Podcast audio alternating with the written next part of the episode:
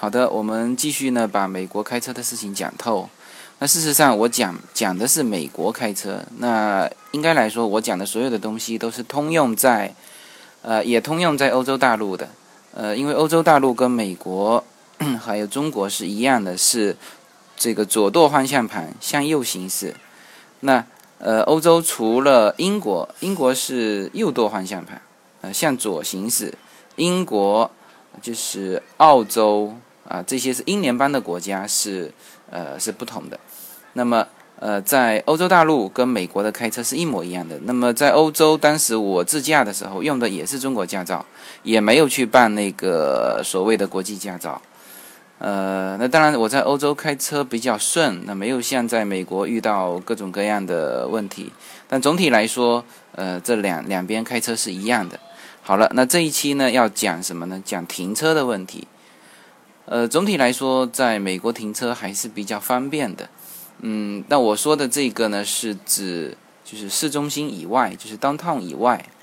呃，在 downtown 以外呢，就是停车，它美国有这个停车，它每家每户门口哈都呃，除了这个车库可以停呃两部车，大部分的车库标准的车库是停两部车的，就停到里面停两部车。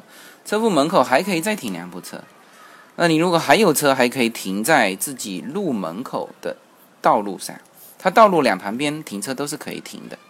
那这个呃，美国是这样子。然后去一些大的商场，我说的，我先说市中心以外哈，大的商场它的那个停车场都是 N 大 N N 大。然后呢，只要你只要注意一点，就是地面上刷着那个轮椅的那个是残疾人停车的。那个不要去停它，啊，呃，正常的停车位你都能停。然后，呃，当然我们也遇到这个有的有的停车位比较紧张的情况下，那你会你会发现就是啊，所有的地方都停满了车，只有什么呢？只有长期人停车位空在那里。这个时候你千万别去停，因为这个被罚款会罚的非常重。那我们是没停啊，所以没罚过，我也不知道被罚多少钱。然后呢，我们开过一个玩笑，就有一次，当时去黄石的时候，就是，呃，当时整个停车场都都停满了嘛。然后呢，我们很艰难的在找仅剩下的停车位。然后呢，就看到那边有这个残疾人停车位。那我们开玩笑说，哎，就我们那个司机叫老杨嘛。我说，哎，老杨，你伪装残疾人，你这个下车的时候一瘸一拐就可以伪装残疾人，你就可以停进去了，啊。然后当然我们是开玩笑，没去停。后来我们发现，人家残疾人停车位的车子上要挂着一个残疾人的那种标识，就是要有一个证的，就残疾人证，人家要挂在车前面的，啊，那样子就人家就不会去不会去查你，啊，所以说这个要跟大家讲清楚哈，就是市区以外的我先讲，就市区以外基本上很方便的，只要残疾人停车位你不要去停就可以了，OK，然后讲市区，那。呃，市区是这样子，呃，美国停车呢，这个首先它是这样，就是说，它是它规定了哪些地方不能停，它什么标识呢？它不是像我们国内是画框框啊，这框框内的才能停，其他的都不能停，它不是的，它是它是在路牙子上刷上各种颜色啊，那么如果没有刷任何颜色的，就是说是都可以停的。然后呢，刷什么颜色的是不能停的呢？刷红色的是不能停的。那这个就跟我们国内的整个理念就不一样。那我我我们国内的法律也是这样，就是说我法律规定你做的你才能做，没规定做的你都不能做。我记得当时吴邦国在解释这个香港特别行政区的基本法的时候就这么解释的，因为当时香港特别行政区就有过这种纠纷，就是。就是英美法系跟我们这种社会主义法系的一个一个一个一一个一个差别，就是说，他们认为你只要基本法没有规定禁止做的，我我都能做。然后当时吴邦国还专门出去解释说，不是在我基本法规定范围内能做的，你才能做。这个就是我们我们目前国家的一些对于一些我们不说法律吧，一些规则的一些理解。国内也是这样子，就是说。你画框框的我才能停，没画框框的我都不能停，而在美国是这样的，就是说我规定了不能停的，你不能停；我没有规定你不能停的，你都能停。OK，这个就是理念上的区别。好，刷上红色的是不能停的，还有刷什么颜色呢？刷黄色的，刷黄色的大部分是什么？是就是专用车辆停车位，就是只有比如说这个地方就是垃圾车停的啊，或者是邮政车停的，或者是什么什么消防车停的，就专用车的停车。如果是纯粹刷上黄色，那你就不要停在那里了，啊，那就是专门的这个这个这个专用车辆停。那有的时候刷上黄色，它会写上几点到几点，那你就很清楚了，就几点到几点是黄色生效的时间，那超过这个时间你就可以停过去啊。然后呢，还有刷什么颜色？刷着绿色的，那刷着绿色的呢，那上面也肯定会写着几点到几点。啊，因为如果说我我都能停的，我就不要刷绿色了。它刷成绿色的，往往会写哎上午八点到晚上十点，或者是什么什么什么时间。那 OK，你这个可以停啊，然后超过这个时间就不能停。反正你去注意这个这个这个这个，它上面都有一些时间标识。好，这个是普通的就路牙子上刷颜色的，然后再说一遍哈，没有刷颜色的路牙子旁边都能停。所以你在美国会看到，就是市区里面会看到。这个一排一排的停车位全部停在旁边，然后它中间有的时候路也不大，中间就留这个双向两车道，啊，就是单向就是单车道，它就这样留就能走，也很通畅，因为它小路特别多，不像我们这边都是大路，呃，所以说你去像，因为我我去过好几个国家，像旧金山、洛杉矶，呃，洛杉矶 downtown 是非常非常挤。洛杉矶因为城市比较大，像西雅图那种很休闲的城市，它它整个城市都是由小路构成，所以说路旁边都是可以停的，啊，然后呢这个，然后呢再进去市中心，啊，那你就可以看到咪表，啊，它咪表停车是用来控制这个你你不要老停在这里，那咪表是跟我们国内的咪表长相是一样的，但是呢它是用。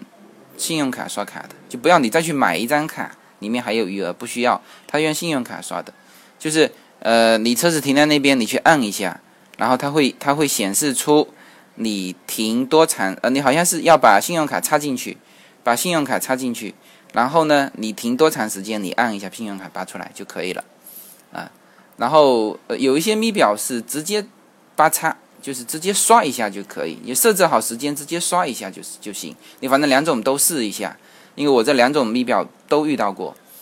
然后还有你可以去干嘛呢？就是因为它是这样，你看这个密这个又比我们这边好一点。我们是走的时候我们就把密表给截止掉这个时间。那基本上我车子一开走，别人再开进来就要重新呃算钱。那那国外是这样，他们是设定时间，比如说我设定了一个小时。我四十分钟我就走了，那剩下的二十分钟，比如说有别人车来只停十分钟的，那我就可以停进来，因为只要这个咪表的灯还在亮，你就可以停进去。我们在美国有有这样蹭这个咪表，蹭了好几回，这个是合法的，你完全可以停进去。然后呢，就是停车场，呃，停车场那外围就是当趟以外的停车场呢，有一些是。有一些是无人管理的，那这些停车场主要是在这个，比如说渔人码头啊，哦，渔人码头不能讲，渔人码头是停车很困难的地方。我说的是旧金山的渔人码头，就是说有一些外围的有一些公园的停车场，它有的时候是有停车费的，然后呢，它是无人管理的自助的，就是它设偌大一个停车场，比如说设一个自助缴费的点。然后呢，你就可以走到那边，嗯，你去刷卡，也是刷这个信用卡就可以了。然后那也有，呃，刷完信用卡你会拿到一个凭证，然后出来的时候呢，有些也就没人管理，你直接开出去。啊，有些是叫你要拿那个凭证的，呃，然后我有一次在在什么地方，在在十七英里那里，就是呃加州一号公路那里。呃，我其实它是两个停车场连在一起，我结果跑到了另外一个停车场自助缴费上去交了两块两块钱，然后出去的时候又被交了两块钱，所以说这个自己要看清楚。的停车场，然后就是嗯，越是闹市区，停车费是越越来越贵。那在这个，我刚才说到了渔人码头哈，就当时我们第一次到渔人码头的时候，那个呃叶子是嗯比较早就做了攻略，他知道哪一个停车场是呃是免费的，也不是免费，就是说你停在那边，然后呢你去呃渔人码头哪里去去玩，然后你出具那个证呃证照，它就可以免掉。呃，总体来说，像渔人码头这种。呃，市中心的这种这种停车点，它停车也是非常困难的，停车费也都非常贵。呃，渔人码头停车费好像是十美金吧，然后这还不是最贵的，呃，最贵的是洛杉矶 downtown 的。然后呃，那次也是呃叶子呃为了带乐乐乐宝去吃一顿就是很著名的有一个日本寿司，然后呢就开到闹市区去。然后发现那一带停车全部都是二十五刀，因为吃一顿寿司可能也才几十块钱，才二三十块钱可能。然后呢，我停车停二十五块钱，那他就觉得不划算，然后就开走了。呃，所以说他们就是就是用这样管理的，就是我在非常难停车的地方，我就是抬高这个收费，好，你知难而退。我估计我们国内以后发展下去呢，也会发展成这个样子。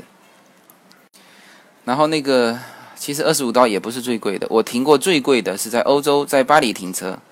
我们当时呃这样子吧，我把大城市也也稍微再讲一下，就是像巴黎这种大城市，你开车就不方便了。它有点像上海，就是你还是去坐地铁吧。特别是巴黎，巴黎的话呢，它它这个地铁是非常非常方便的。曾经在八几年的时候，他就出过这样一个，呃，就是等于是广告嘛，就是说你在巴黎市区的任何两个点，只要倒一次车，如果发现你不是倒一次车，他当时讲讲一万法郎还是讲五万法郎，反正就是只是高额的这种悬赏，那就说明什么？说明它整个的地铁网络线是是非常非常方便的，非常方便的。然后巴黎，呃，我们当时到的时候呢，也只好把车子就停在地下室。我们停了几个晚上，两个晚上吧。我们停了，停了两个晚上。然后走的时候呢，停车费刷了一下是五十欧。正常的时候就是，他那个而且都是投币的嘛，他那是这是投币的。然后呢？我们后来还跑到上面的一个地方去交，因为太多了嘛，去去刷卡交这个五五十欧的钱，然后才车子开出来。这是我停过停过车子停最贵的。所以说呢，嗯，就是如果说在美国或者在欧洲开车，你停车费要事先看清楚。待会你以为就一次性的停车，人家是按时间收的，每天每天都都都加。呃，所以说这块的话，你还是要。还是要注意的，停车费是非常贵的，好吧？那这个在美国停车的问题，呃，就讲到这里。好，这一期就这样，谢谢大家。